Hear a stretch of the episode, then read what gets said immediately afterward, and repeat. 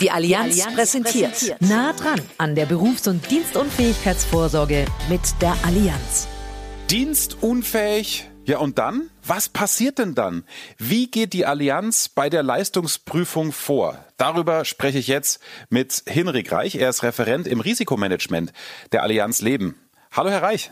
Hallo Herr Müller und hallo an alle Geschäftspartnerinnen und Geschäftspartner. Jetzt gebe ich die Frage gleich an Sie weiter. Sie sind der Experte für dieses Thema Dienstunfähigkeit. Was bedeutet das?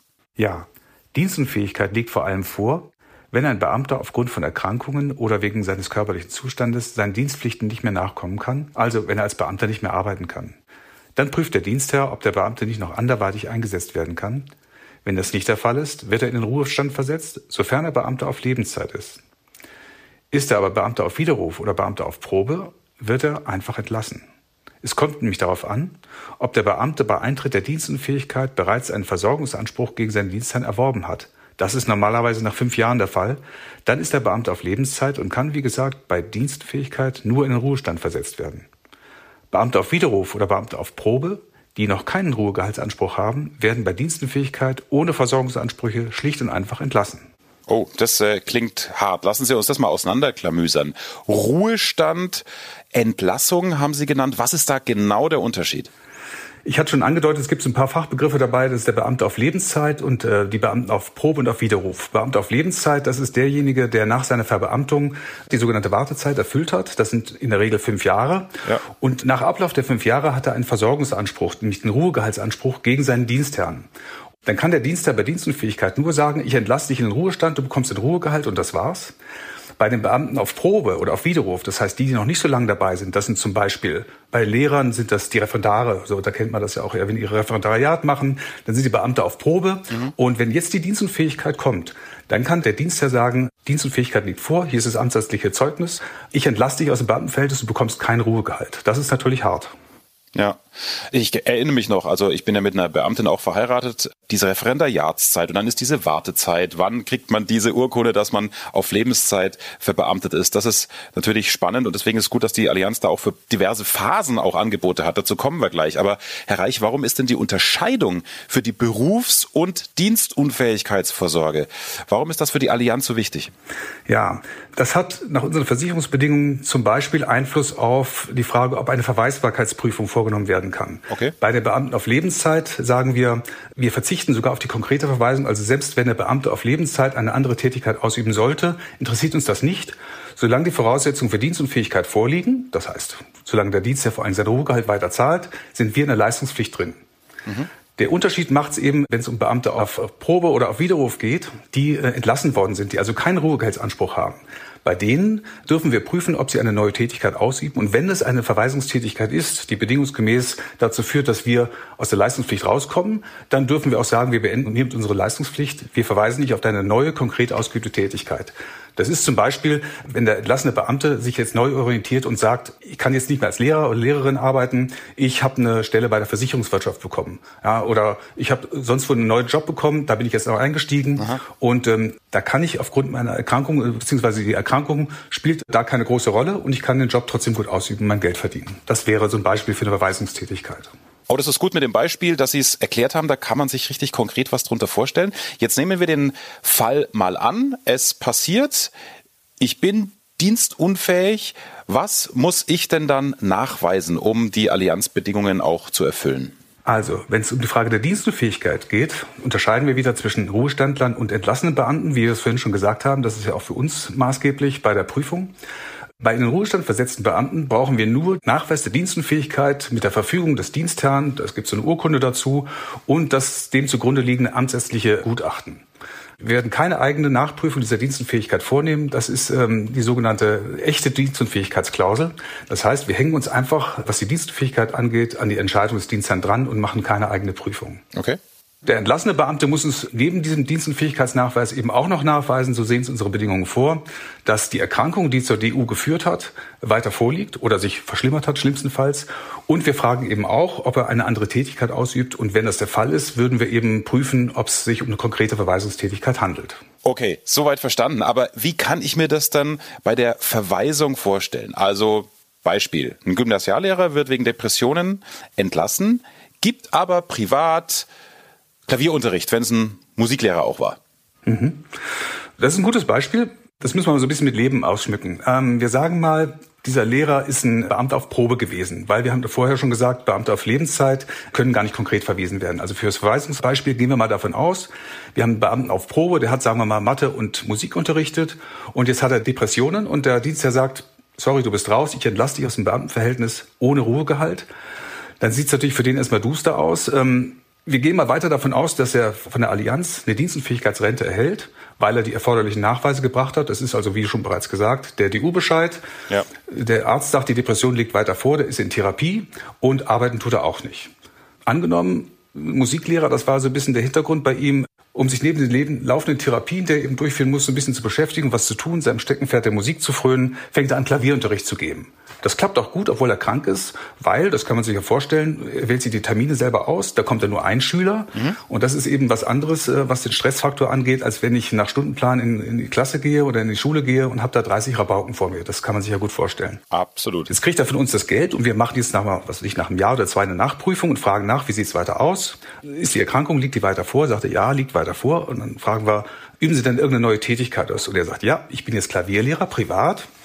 Und äh, damit komme ich ganz gut zurecht. Und ich verdiene sogar ganz gut Geld dabei. Das ist so circa zwei Drittel von meinen bisherigen Einkünften. Das würden wir dann alles erfragen im Rahmen dieser Nachprüfen.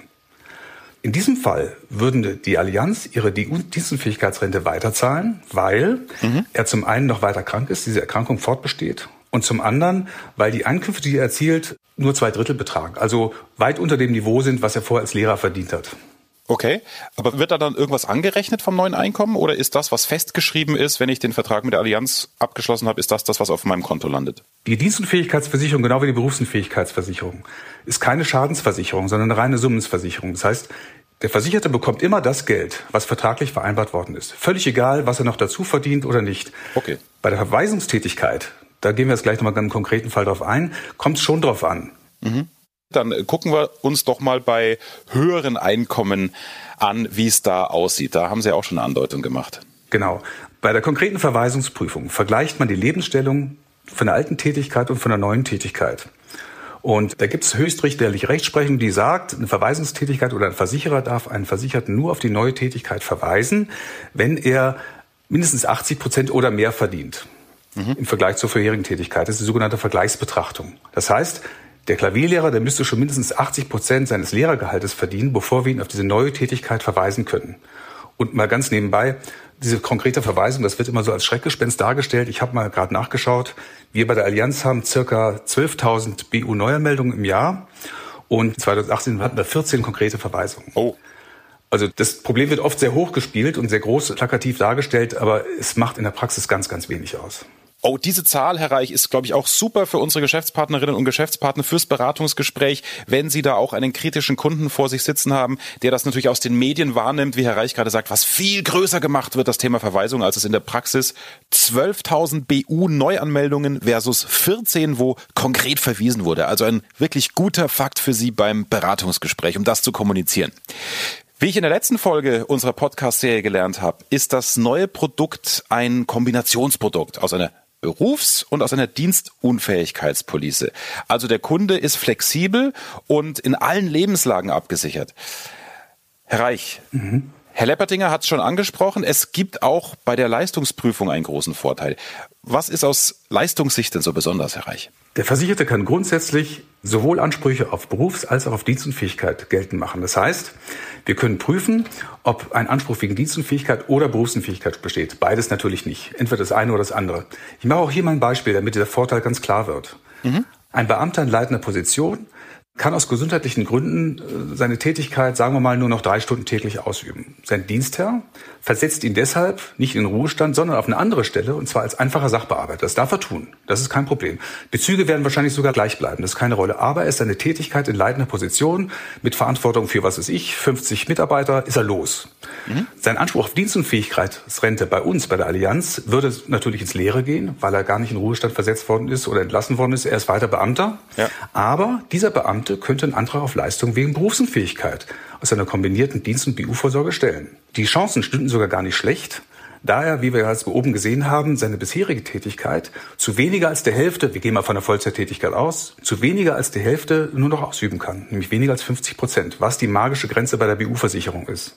Und diese neue Tätigkeit als Sachbearbeiter, die würde wahrscheinlich wegen der fehlenden oder der mangelnden sozialen Wertschätzung, so nennt man das, als konkrete Verweisungstätigkeit nicht in Betracht kommen. Okay. Man sagt, also ein leitender Mitarbeiter mit Personalverantwortung, den kann ich nicht von der sozialen Wertschätzung her vergleichen mit einem normalen Sachbearbeiter. Deswegen könnte es sehr gut sein, dass in diesem Fall die DU, also die Dienstunfähigkeitsversicherung, nicht greift, wohl aber die Berufsunfähigkeitsvorsorge. Stimmt. Ja, und zwar, obwohl er weiter sein Geld verdient und weiter als Beamter beschäftigt ist. Das wäre theoretisch machbar und denkbar. Also da kann man, glaube ich, wirklich dieses alte Sprichwort sagen, doppelt hält besser. Ne? Das ist noch ein Motto in Ihrem Fall, wenn die DU nicht leistet, leistet eventuell die BU. So ist es. Die Höhe der BU bzw. Dienstunfähigkeitsrente, die wird ja bei Vertragsabschluss festgelegt. Aber wie ist das denn bei den Verträgen mit zwei Phasen? Herr Leppertinger hatte uns ja die Möglichkeit schon aufgezeigt, ne, dass eine Berufs- und Dienstunfähigkeitsversicherung mit zwei Phasen möglich ist. Also am Anfang eine höhere Rente, ab der Verbeamtung auf Lebenszeit dann eine niedrigere Rente an die jeweilige Versorgungssituation angepasst. Herr Reich, welche Rente wird denn dann in welcher Phase gezahlt? Das ist wirklich auch ein großer Vorteil dieses Phasenmodells, weil es einfach genau, wie Sie schon sagten, Herr Müller, ganz bedarfsgerecht hier für den jeweiligen Fall, für die jeweilige Berufssituation ähm, des Versicherten in Frage kommt. Es kommt genau darauf an, in welcher Phase der Versicherungsfall eintritt, also in welcher Phase des Vertrages die Dienstunfähigkeit festgestellt wird. Ist das in der ersten Phase, wo die hohe Versicherungs, äh, wo die hohe ähm, Rente versichert ist, ähm, dann wird diese hohe Rente gezahlt, solange die Dienstunfähigkeit oder Berufsunfähigkeit vorliegt, maximal bis zum Ende der Versicherungsdauer.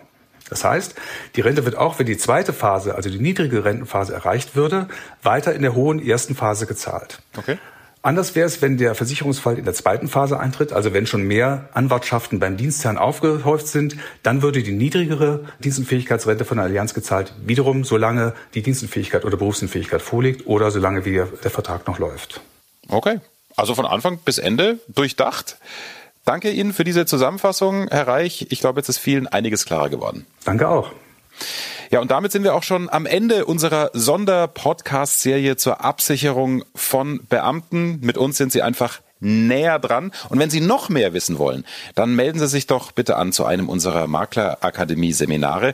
Weitere Infos finden Sie auch im Maklerportal unter makler.allianz.de oder natürlich bei der Frau oder dem Mann Ihres Vertrauens, Ihrer Maklerbetreuerin oder Ihrem Maklerbetreuer. Danke für heute und viel Erfolg beim Erschließen dieser für Sie vielleicht neuen Zielgruppe der Beamtinnen und Beamten.